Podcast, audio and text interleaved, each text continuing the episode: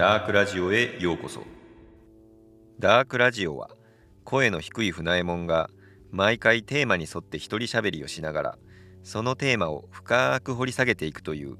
ダークでディープなラジオでございます。はいということで2回目の配信になるんですが、えー実際のところ前回の配信はほぼ試し撮りみたいなところもあったので、えー実質この配信が第1回目の配信になるのかなというところですね。前回のタイトルもですね、えーナンバリングは第0回とさせていただいておりまして、えー今回から第1回ということで、えー初めてのテーマに沿った配信をさせていただければなと思います。でテーマに沿った話をする前にですね、えー前回の配信後のお話を少しさせてほしいんですけれどもまあ私今年の目標がですね、えーポッドキャストデビューだみたいなところがあったので、えー第1回目の配信をアップロードし終わった後にポッドキャストデビューしましたみたいなことを書き込んだらですねフォローさせていただいた先輩ポッドキャスターの方々とかですねあと本当ありがたいことにあの配信を最後まで聞いていただけた方からですねまあいいねを押していただいたりですとかまあそれどころかあの感想のメッセージなどもいただけてですねもうこれがもう本当にめちゃくちゃ嬉しかったんですよね。まあそもそも何者でもない僕の配信なんてねこう無反応が当然だろうっていう前提があったんでまあメッセージとか来たとしてもまあスパムメールというかこうネットビジネスの勧誘してくるけしからんやつとかねあと何でしょうねあの主人が大割君に殺されて1年が過ぎた未亡人とかまあ昔はあったじゃないですか。ああいうのぐらいだろうなって思ってたのでなのでもう本当にこうポッドキャスト界界隈の方々の温かさを感じたというかですねまあこうやって2回目も配信しようっていう勇気とやる気をねこうやっぱいただけたなっていう感じがするんですよね。まあただ正直始めるっていうこと自体はですねまあ少し勉強すればまあ今はアプリなんかも充実しているのでそんなに難しいことじゃないとは思うんですけれどもやっぱりこう継続ですよね。こう続けてやるっていうことはまあ誰にでもできることじゃないのかなと思いますのでまあデビューして満足っていうわけじゃなくてですねまあ次は継続するっていうところをですねまあ目標にねできればなと思ってます。あとやっぱり自分でも聞き返してみて感じたんですけれどもやっぱ初めての配信っていうこともあって自分なりに編集をこう頑張ってですね、まあ、少しでも聞きやすくなるように努力をしたんですけれどもやっぱりこうベテランの方の配信と比べると聞き取りづらいなって思いましたし、まあ、やっぱり何より僕の喋り方とかねやっぱこうボソボソ喋っててなんかこいつ聞き取りづらいなムカつくなって感じとかやっぱりしたんでまあそうやって後からまあ客観視できるのはすごくいいことでもあるんですけれどもやっぱりこう聞き取りやすい喋り方といいますか、まあ、そういうところを今後鍛えていけたらなと思ってます。あとは録音機材とか編集スキルとかですね。やっぱそういった技術面も磨いていけたらなと思ってます。まあ前回の録音とかねあの iPhone の付属のイヤホンだけでやってましたから、まあ、今回からはまともなマイク使ってるんで、まあ、その辺りの差とかも感じていただけたら嬉しいですね。さてさてまあ前置きはこんなところにしておいて、えーそろそろ今回のメインテーマについて、えー話していきたいなと思います。今回のテーマはですねタイトルにもありますように、えー藤子 F 藤代先生について話していきたいなと思います。まあ国民的な漫画であるドラえもんの作者なので知らない方はそんなにいないんじゃないかなと思いますけれどもちょっと補足しておきますと、えあくまで藤子 F 不二雄先生のお話が今回のメインテーマであってですね藤子不二雄 A 先生ではないのでまあここ重要なんでご注意ください。まあ名前がほぼ同じなんでねまあ詳しくない方はちょっと混乱するかもしれないんですけれども、えー藤子不二雄先生ってですねまあ F 先生と A 先生の2人がおりましてえっ、と F F 先生こと藤本弘先生の代表作が「まあ、ドラえもん」とかえー、とお化けの Q 太郎とかあとパーマンとかですね。で A 先生こと阿鼻子元先生の方が忍者服部くんとかプロゴルファー猿とかあと漫画道とかですよね。で今回なぜ藤子 F 不二雄先生についてのお話をしようと思ったかというとですねまあ船右衛門なんていう明らかにドラえもんからインスパイアされた名前を使うくらいなんでまあ先生の作品が大好きだからっていうのもあるんですけれどもまあ実はすでにポッドキャストの番組でですねまあ藤子 F 不二雄先生の作品に対してまあいろんな視点からこう愛を語られてる少し不思議ラジオという番組がございましてまあこれも本当に素晴らしい番組なんでまあ藤子 F 不二雄先生大好きな方はねまあ絶対気に入っていただけると思うのでまあぜひ聞いてほしいなって思うんですけれどもまあこのラジオの中にですねまあ最近ポッドキャスターの方をゲストにお招きしてまあそのゲストの方による藤子 F 不二雄先生にまつわるエピソードトークをするっていう回がございましておもれきっていうラジオのケリーさんっていう方であったりとかあと前回もちょっとお話しした古典ラジオのパーソナリティの樋口さんっていう方であったりとかですね。まあそれぞれの方がものすごく濃ゆい F 先生にまつわるエピソードトークっていうのをされていてですね。まあ作品自体の解説であったりとか、まあ、こぼれ話とかっていうのもすごく面白かったんですけれどもやっぱりこうですねまあ先生の作品によって、まあ、その人がどれだけこう人生に影響を与えられて、まあ、その結果どうなってしまったかっていう話がですね、まあ、私個人の感覚になるんですけれどもこれがもうめっちゃ面白くてですねこういう話って100人いれば100通りの話があると思ってて、まあ、与えられた影響が軽くこうジャブを食らった程度の人もいればもう一生引きずるレベルの衝撃で深いボディーブローを食らってですねじわじわとトラウマとも言えるような影響を受けた人もいると思ってて、まあ、ゲストに来られたお二人っていうのは、まあ、どう考えてもこう後者の方だったんですよね。もうケリーさんって方とかですね もうドラえもんの人間データベースかってぐらい知識持ってる方でしてまあ是非その藤子 F 不二雄マニアっぷりを少し不思議ラジオの方でもねあの聞いていただきたいなって思うんですけれども。で僕はというとですねまあこれはもうそのお二人と同じくですねもう間違いなくこう藤子 F 不二雄先生の作品によってもう脳みそというんですかそれをもうぐっちゃぐちゃにされた側の人間でしてまあそれが悪い意味かいい意味かっていうのは一旦置いといてですね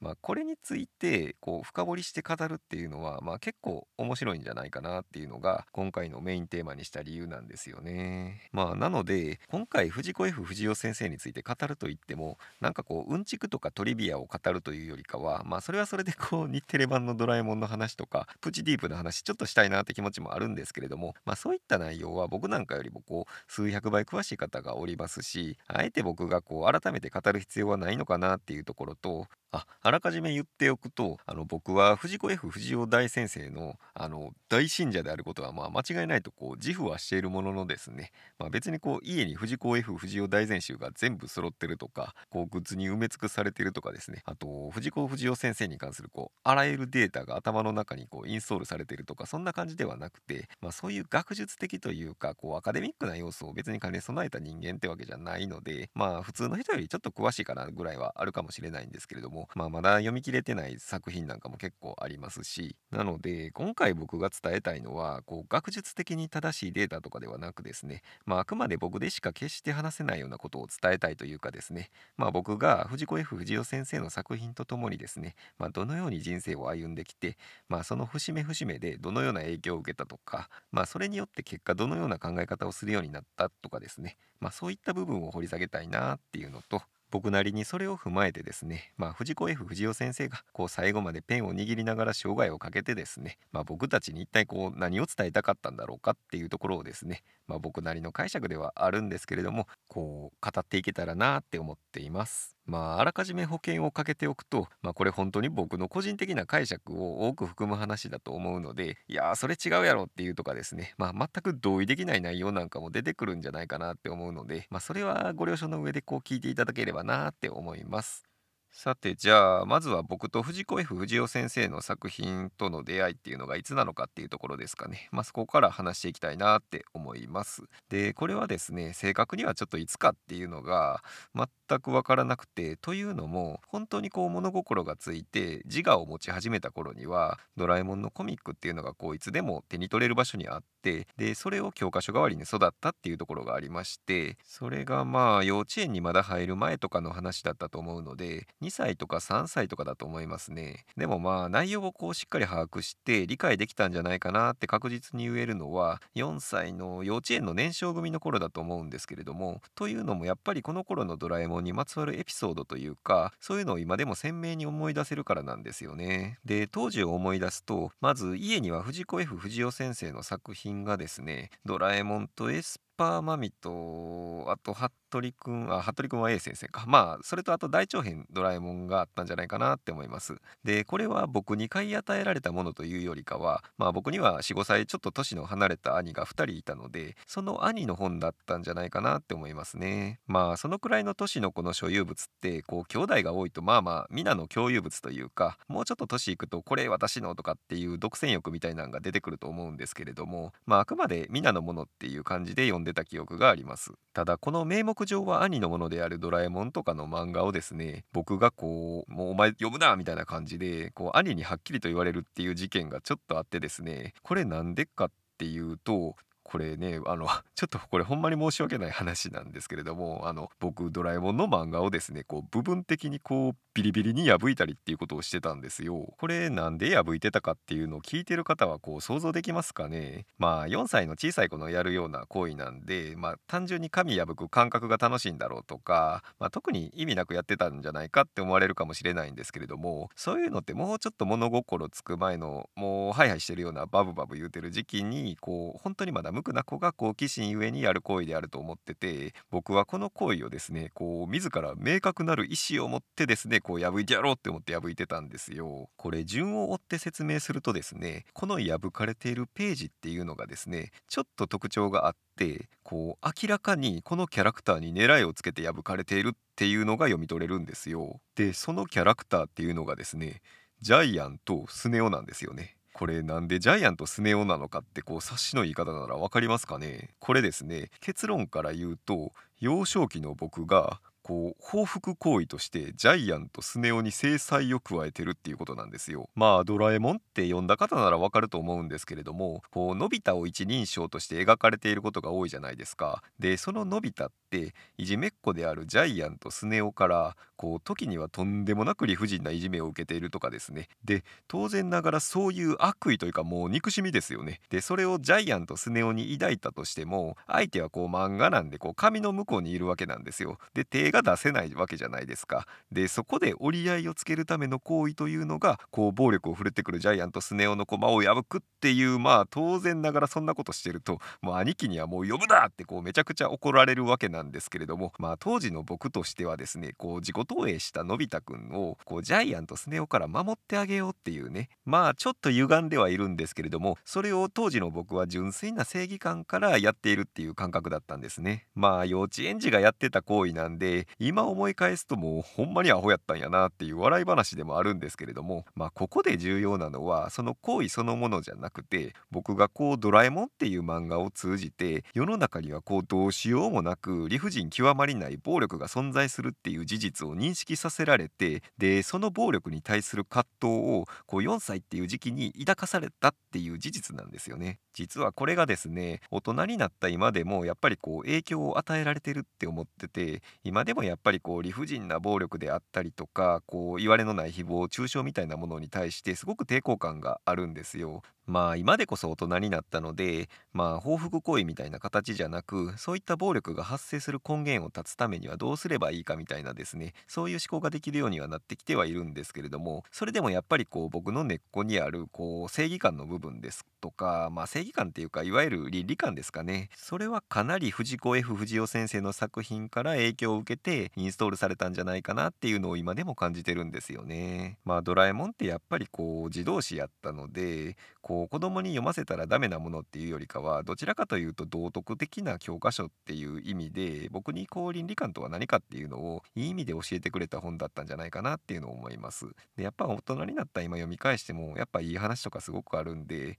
やっぱこう自分の娘とかにもやっぱドラえもんは読ませたいなっていう感覚はありますね。でそういう学びの面ではいい影響を受けつつもちょっと別の視点で語らずにはいられないことがあってですね。これねちょっと際どい話になるしちょっと恥ずかしいなっていう部分もあるんですけれどもまあこういうのは本音をさらけ出してなんぼなんでちょっとお話しさせていただきますとまあこれねドラえもんによって性への関心についての扉を開かれたっていう話なんですよね。いやーこれまあそんなに大っぴらにねこう人に聞くような話でもないと思うんでまあ性への目覚めがいつだったのかみたいな話はですねまあ本当に人それぞれだとは思うんでこれが早いのか遅いのかもよくわからないんですけれどもまあ僕はそういう意味ではこう4歳の頃にはすでに関心があったっていうことになるんですよね。で僕が明確に覚えているのはその4歳の頃に見た「ドラえもん」の21巻やったかなに載ってた「ドラキュラセット」っていう話があってですねでこれ冒頭でスネ夫が怪談としてあの怖い話としてあの吸血鬼のドラキュラの話をのび太にして怖がらせるみたいなシーンがこう頭にあるんですけれどもそこに描かれてる絵としてドラキュラ伯爵がなんかこう若くて美人な女性に牙を突き立てるみたいなそんな感じの絵が描いてあるんですね。で今思うとなんでなんかはさっぱぱりわからないんですけれどもそれがもう当時の僕にはですねもうめっちゃくちゃエロく見えたっていうのがあったんですよ。でそれが僕の記憶に残る最古の性を実感したっていうお話なんですよね。まあかといって今現在ですよ。なんかこう吸血フェチとかねなんかそういったマニアックな趣味とかは全然持ち合わせてないのでまあそこは特に大人になっても残るもんじゃなかったんやなっていうのがあるんですけれども。あともう一個よく覚えているのがですねそのドラえもんから感じたエロスをですねこう初めて他人に伝えた話というかですねまあいわゆるこうドラえもんがいかにエロいかっていうことをこう伝道するっていうエロのエヴァンジェリストになったっていう話でしてこれもうめっちゃ鮮明に覚えてるんですけれどもドラえもんの37 7巻やったかなの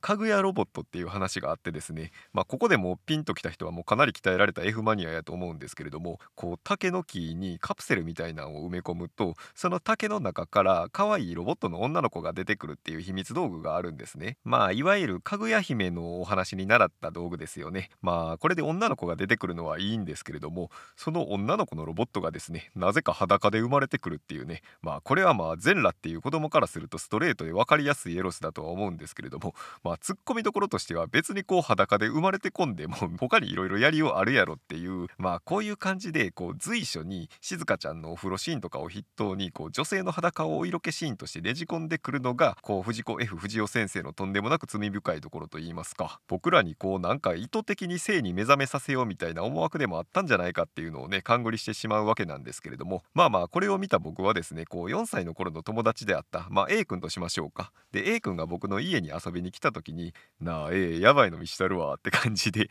まあもうさながら非合法のエロ本を見せるかのごときノリでですねこう A 君に見せてあげるっていうことをしててそしたら A 君がこう急に半切れになって「いやこういうのあかんこういうの見たらあかん」みたいな感じで必死に拒んでたっていうのを今でもよーく覚えてるんですよね。まあまあ A 君にとってはねちょっと刺激の強すぎる内容やったかなと今となってはねこう反省はしてます。まあでもこれね仕方ない部分もあるかと思っててというのもテントウムシコミックスのドラえもんに収録されている話ってどれもがこう幼稚園児にでも読ませて安心かというとそうではなくてですね園児向けのものもあれば小学校6年生向けのものもあったりと結構ごちゃごちゃに収録されてるんですよね。ちょっと幼稚園児が読むには早いものもあったんじゃないかなと今となっては思うんですよね。まあ当時の日本って結構そういうお色気に関してはまだまだ規制が緩かったというかまあ今ではこう苦情が間違いなく入るだろうっていう内容をテレビでやってたりまあこういう本とか漫画に関してもですね子供に読ませちゃいけない本っていうのを隔離しようみたいな意識は今よりも適当やったなっていう気はしますね。まあ実際静香ちゃんのお色気シーンとかこうアメリカとかだと規制対象になったりして笑い事ではないお話だと思うんですけれどもまあまあそれが良いのか悪いのかっていう話はここでは考えないことにしてまあまあ倫理観であったり性にまつわる話であったりですね。まあ本来であれば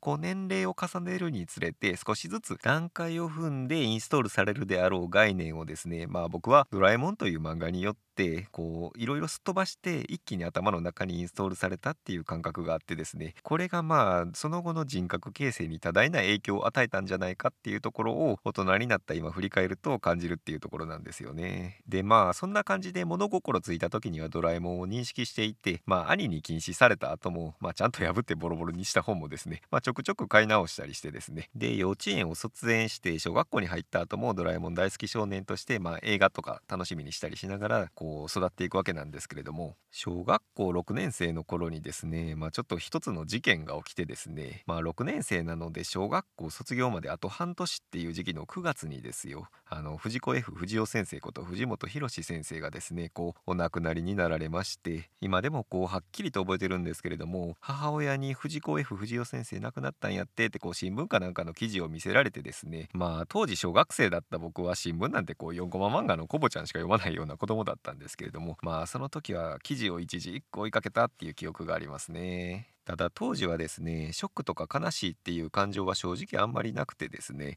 まああまり作品と作者を密接にリンクして考えていなかったっていうのがあったのでああもうドラえもんの続きって見れなくなるんか残念やなくらいの気持ちでですねまあそれこそ6年生ともなるとゲーム機だったりスポーツだったり勉強だったり漫画とかですねまあいろいろ娯楽も覚えてるわけなんでまあさらに言うとドラえもんってやっぱり自動詞だったんで全然楽しめはするもののやっぱり当時の小学生だとジャンプ黄金期っていうのもあったのでこうドラえもんよりもこうドラゴンボールやとか悠々白書やとかこうスラムダンクだとかですね。まあそっちの方があの精力的には多数派になる年齢だったんですよね。いわゆるコロコロよりジャンプになるって感じの年齢ですね。まあとはいえやっぱりファンだったってことに変わりはないんで藤本先生がお亡くなりになった後に藤子 F 不二雄の世界っていう A4 くらいのサイズのですねいわゆる追悼本みたいなムックが発売されるんですけれどもこれが出たのが1997年の3月なんでそれこそ小学校卒業シーズンあたりに出た本なんですよね。で当時1000円以上してたと思うんですけれどもやっぱりこうドラえもんとか好きやったんで純粋に藤本弘先生のことを知りたいって思って買ったっていうのを記憶していてまあ当時ってネットとかもそんなにまだ普及していなかったんでやっぱりこういう本だけが情報源だったんですよね。でこの本がですね本当に偶然なんですけれども小学校を卒業して中学生っていうこう多感な時期に突入する際のですね僕にとってこうタイミング的にもとんでもない一冊となってしまいまして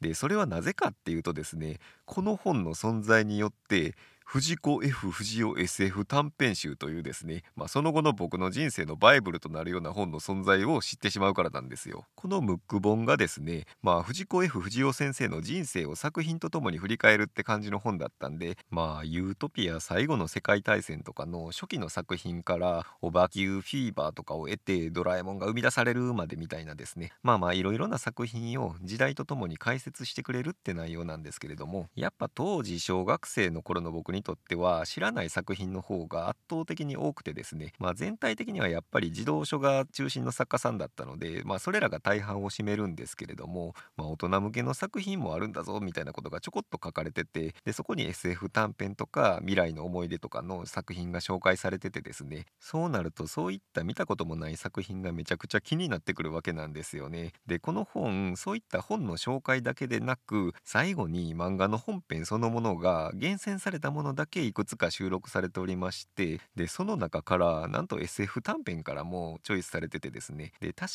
かそれが有名なあのミノタウルスの皿と緑の守り神だったと思うんですけれどもまあこれを見た当時小学校卒業間際の僕はですねもう心臓に矢を射抜かれたようなもうとんでもない衝撃を受けるんですよね。これは中学生になる節目のいわゆるちょっと大人に近づくっていう区切りの中で起こった運命的な洗礼だったんじゃないかってすら思えるぐらいに衝撃的な出来事だったんですよね。まあこの本ミノタウルスの皿と緑の守り神をチョイスするっていうセンスもそうなんですけれどもまあこの本の最後に収録されている緑の守り神のこれを追悼本の最後に持ってくるっていうのがねもうめちゃくちゃセンスあるなって思っててこの話ってまあ人類と生物が死に絶えて主人公が一人ぼっちになるっていうねまあこう救いのないストーリーなんですけれども、まあ、物語の最後のコマではあの鳥がっていうねこう鳥が飛んでて生物がまだ生きてるんじゃじゃないかっていう一種の希望を匂わせて終わるっていうエンディングなんですけれどもまあこれがですね藤本先生はこう亡くなってしまったけれども、まあ、作品は残り続けて今でも希望を与え続けてくれてるんだよっていうのをですね伝えられてる感じがしてまあすごくいいんですよねこの本。まあアーカイブ的にもいい本なんでね、まあ、どこかで手に入れる機会があれば是非読んでほしいなって思います。でそんな感じで SF 短編に出会った僕は、まあ、当然のことながら他に存在する作品も読んでみたいってなるんですけれども当時は確か文庫本でいろいろ出ててまあ SF 短編って名の付く本はもう片っ端からこうお年玉をはたいて買ったっていう記憶がありますね。でそんな多感な時期に SF 短編を読んだ子がどうなってしまうかっていうとですねまあこれを読んだ方なら分かっていただけると思うんですけれどもドラえもんから学んだ正義感や倫理観とは全く別な感じのこう斜めから世の中を見るような考え方をちょっとしてしまうようになったんですよね。まあ例えば正しいとは何かとかですね宇宙って何なんだとかですねまあ、死とは一体何を意味するのかとかですね、まあ、誰しもそういう思考遊びというか、まあ、多感な時期にはそういうことをいろいろ考えるとは思うんですけれどもまあ四六時中そういうことを常に考えるようになってしまってまあこれはですねもう間違いなく今でもめちゃくちゃ引きずってるんですよね。まあ今でも哲学的なテーマとかすごく好きですしそういった類の本とかあとラジオだと新型大人ウイルスなんかもそういうテーマよく扱われてるんで好きですしまあちょっとと名前は伏せるんですけれども有名な大学教授が主催されてる学会みたいなものにちょっと参加させてもらってまあいろいろ議論したりですとかまあそういう感じで今でもいろいろ影響を受けてるんだなっていうのを感じる場面がありますね。で人をそんなに虜にしてしまう SF 短編集って一体どういうものなんだっていうのを簡単に解説しますとですねまあそもそも藤子 F 不二雄先生ですよ。この方はもうちょっと漫画という媒体を通して何かを伝える能力っていうか表現する能力っていうのがですねちょっと尋常じゃないぐらい神がかってると言いますか。まあまあ先生ってやっぱり児童漫画が中心だったのでこう年齢に合わせて表現を変えて伝えるっていうことを専門にされてたので、まあ、そこで非常に鍛えられたっていう部分はあるんじゃないかなとか思うんですけれども、まあ、幼稚園児向けの本には絵本タッチに書いて、まあ、小学校中学校とか少し発達した子に向けては皮肉とかギャグとかを織り交ぜたりとかですね。まあ制約とか制限のある中でどれだけ面白くできるかっていうところを巧みにコントロールする能力があったんじゃないかなって思いましてまあそれってやっぱり相手の目線を完璧に理解してないとできないことなのでまあ先生は子供の心を兼ね備えていてその上でどんな表現をすれば子供が一番喜ぶのかってところをすごく想像できる方だったんじゃないかなっていうのを感じさせられるんですよね。ただ読む側に合わせて表現するっていうのはやっぱり年齢に合わせて表現しちゃいけないものっていうのを想像してそれを作品から引き算する能力っていうことでもあるのでそれはそれでなかなかできることではないと思うんですけれどもやっぱりぱり表現っていう行為に対してはリミッターをかけるっていう意味でもあると思うんですよね。まあちょっとこういう表現が正しいかどうかはわからないんですけれどもまあ例えば藤本先生がこうめちゃくちゃレーサーとしてあのドライビングテクニックがあるとします。で当然才能があるのでレースなんかに出るわけなんですけれども児童向け漫画をレースに例えるとやっぱりこう車両に制限のあるようなレースじゃないかなって思ってて例えばゴーカートとかですね。ああいう小さい車両であの運転するようなレースだったりとかですね。当然車両にリミッターがかかっているようななものなのでまあアクセル踏み込んだとしてもまあエンジンが10馬力ぐらいとかしかないので60キロぐらいしか出せないとかですね。とはいえ技術としては尋常じゃない能力を持っているのでゴーカート界ではもう破竹の勢いで勝利を重ねていると言いますか。まあまあ児童漫画界での藤子 F 不二雄先生っていわばそんな制約の中でありながらもとんでもない価値を発揮しまくっている超優秀な漫画家だってイメージがあったんですよね。ただ SF 短編集の方はですねこれって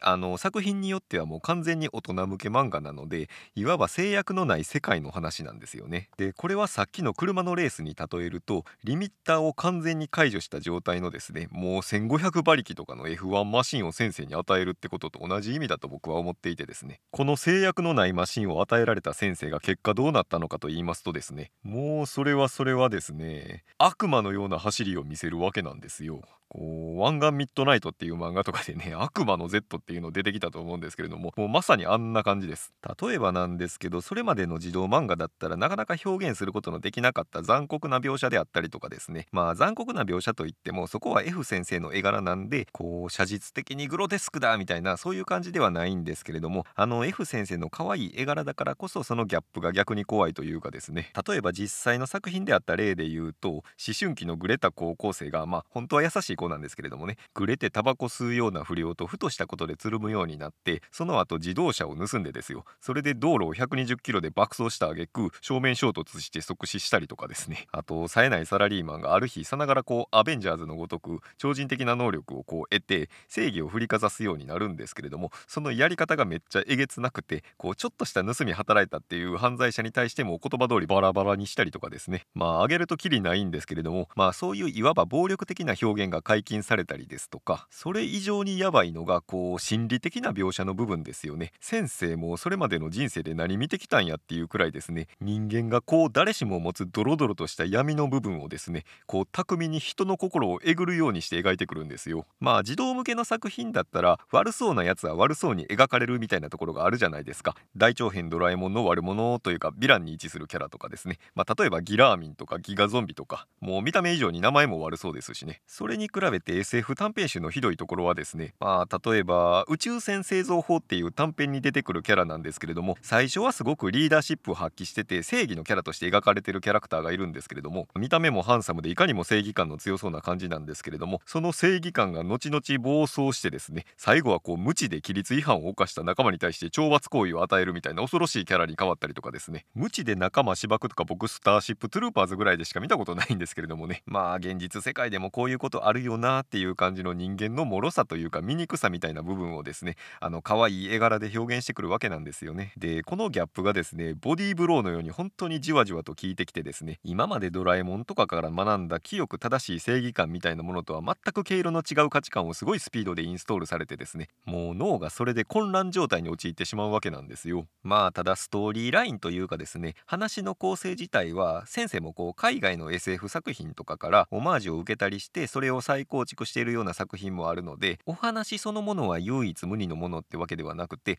他の作家さんでも似たような話っていうのは存在してたりもするわけなんですけれどもまあそれでいてなぜこの SF 短編集の作品たちがこうも群を抜いて印象に残るのかというとですね一つはやっぱりそれぞれの作品があくまで短編であるっていう部分に僕はあると思うんですよね。もともと短編作家であるっていうこととしかも児童向け漫画でそれをやってたので子供向けに伝えるためには簡潔に本当に必要のある要点だけをこうまとめて表現する必要があったのでだからこう話の腰をまとめる能力がとんでもなく高くてそれゆえにとんでもなく話のテンポが良くてキレッキレの表現が連発するんだろうなって思うんですよね。この短くまとめるって能力にはいわゆる短歌とか俳句とかキャッチコピーみたいなこう短さゆえの芸術性みたいなものが宿るんじゃないかなと思ってて要は最小限のプロセスで最大限の効果を演出する美学というかですねそんな感じですね。これはさながらベテランの殺し屋のようなねまあいわゆる最小の斬撃で相手を殺すシグルイの古眼流みたいな感じですね。まあまあそんな F 作品の中でもリミッターの外れた SF 短編なんですがバイオレンスな話とかホラーチックな話とかもありながらですねやっぱり僕が一番心を惹かれるのはいわゆるこう人類の未来について書かれた話なんです。よね。先生は SF 短編の中でもこう結構終末系のお話っていうのを書かれてまして例えば人類がもうあと数名しか残ってなくてこの状況から救われるにはもう自分たちより高次元の存在である宇宙人に救われるしかなくて宇宙に電波をあてもなく発信しているっていう人類最後の女性の話とかだったりですね。まあさっきちょっと話した緑の守り神とかもそうですね。ポストアポカリプスものというかウイルスによってほぼ人類が死滅する展開だったりとかですね。とにかく人類そのものが絶望の淵に立たされてるみたいな展開のお話をたくさん書かれてましてこれ内容だけ見るとすごく悲観的というかですね。どうせいつか人類は自らの愚かさによって滅びてしまうんだというようなですね。まあ人という存在に対してどこか諦めの気持ちを抱いてしまっているんだろうかと思わせるような内容が多くてですね。これ本当のところは先生にしかわからないんで完全に憶測でしかないお話なんですけれどもどこか先生ってすごくこう人間そのものに諦めにも近いような儚さを感じているというかもっと言う言うとどこか冷めた目で見てた部分があったんじゃないだろうかっていうねそういうのを少し作品から感じたりするわけなんですけれども一方でですねそれでもどこか人への希望を捨てきれないというかですねそういう感情を感じるところもあったんですよ。これはね SF 短編の中でも僕が一番好きな作品である「老年期の終わり」っていう作品の中でそれを本当に感じたんですけれども実はこれについての話が今回のテーマで一番したかったところなんですけれどもまあ樋口さんもこの短編すごく好きだっって言っててそこに親近感をすごく覚えて嬉しかったんですけれどもこのお話って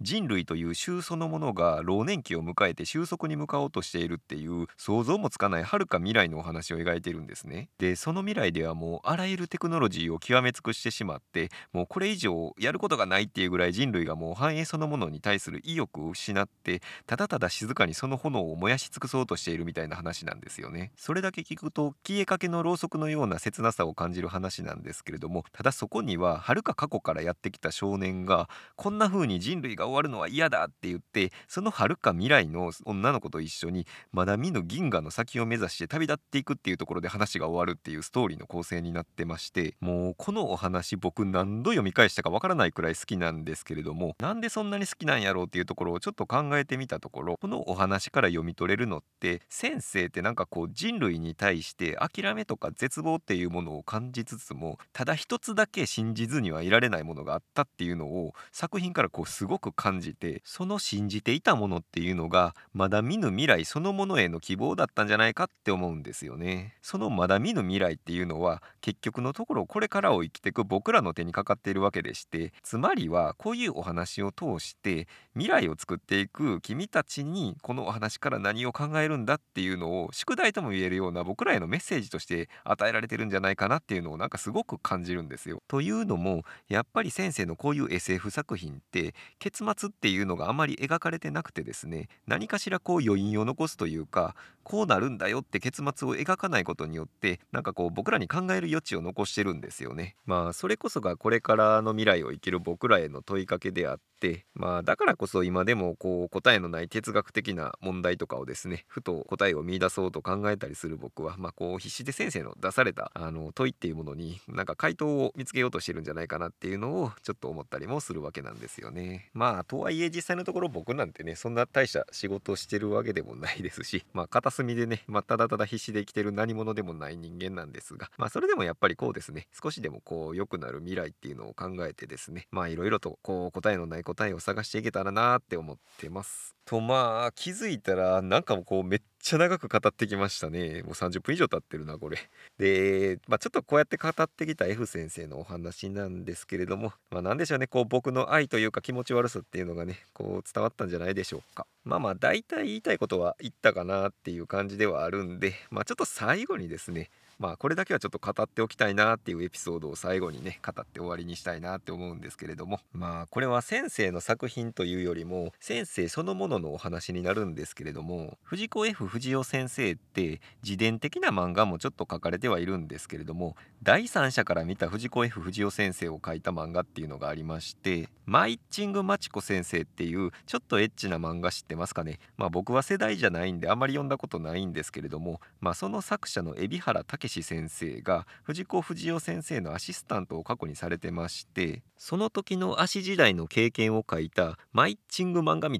ていう漫画があるんですよね。でその中にもう藤本先生の温厚な性格を象徴するような話がありましてそれがジャイアンの名前の由来に関する話なんですよね。この漫画の中で書かれてたのは実は連載当初ってジャイアンにはあの郷田武っていう名前あると思うんですけれどもその名前が最初は設定されていなくてですねいわゆるあだ名のジャイアンっていう名前しか存在してない時期があったそうなんですよ。でこれをその海老原先生があの藤本先生に対してなんでジャイアンだけ名前が存在しないんですかっていうのを聞いたそうなんですねそしたら藤本先生は同じ名前の子がいじめの対象になったらかわいそうじゃないかっておっしゃったそうなんですよね。いやーこの話聞いてどう思いますかね。正直なところ僕この話知った時もそれまで見てきたどんな作品を見た時よりも感動してですね。なんで自分ってこんなにも先生の作品が好きで、まあ、それこそ小さい時からずっと好きやったんかっていう理由をですねもう完璧に腹落ちして理解した瞬間だったんですよね。やっぱこう藤本先生って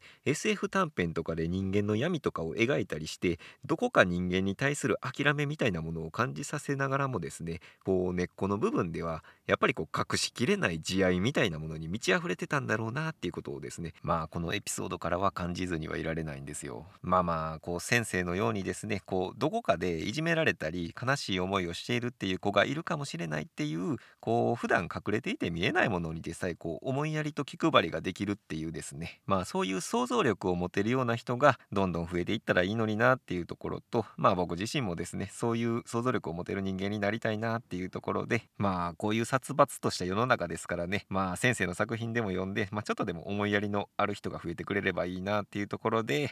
今回のテーマについてはここいらで締めたいかなって思います。いやージャイアンによって憎しみの感情を芽生えさせられた僕がこう大人になってジャイアンから思いやりの心を学ばされるっていうですね。まあおおよそ30年にわたってこう展開されたジャイアンに始まりジャイアンに終わるっていうですね。あの藤子 F 不二雄先生にまつわる船右衛門のエピソードトークでした。いやーなかなかと最後までお聴きいただいた方ありがとうございました。ではでは。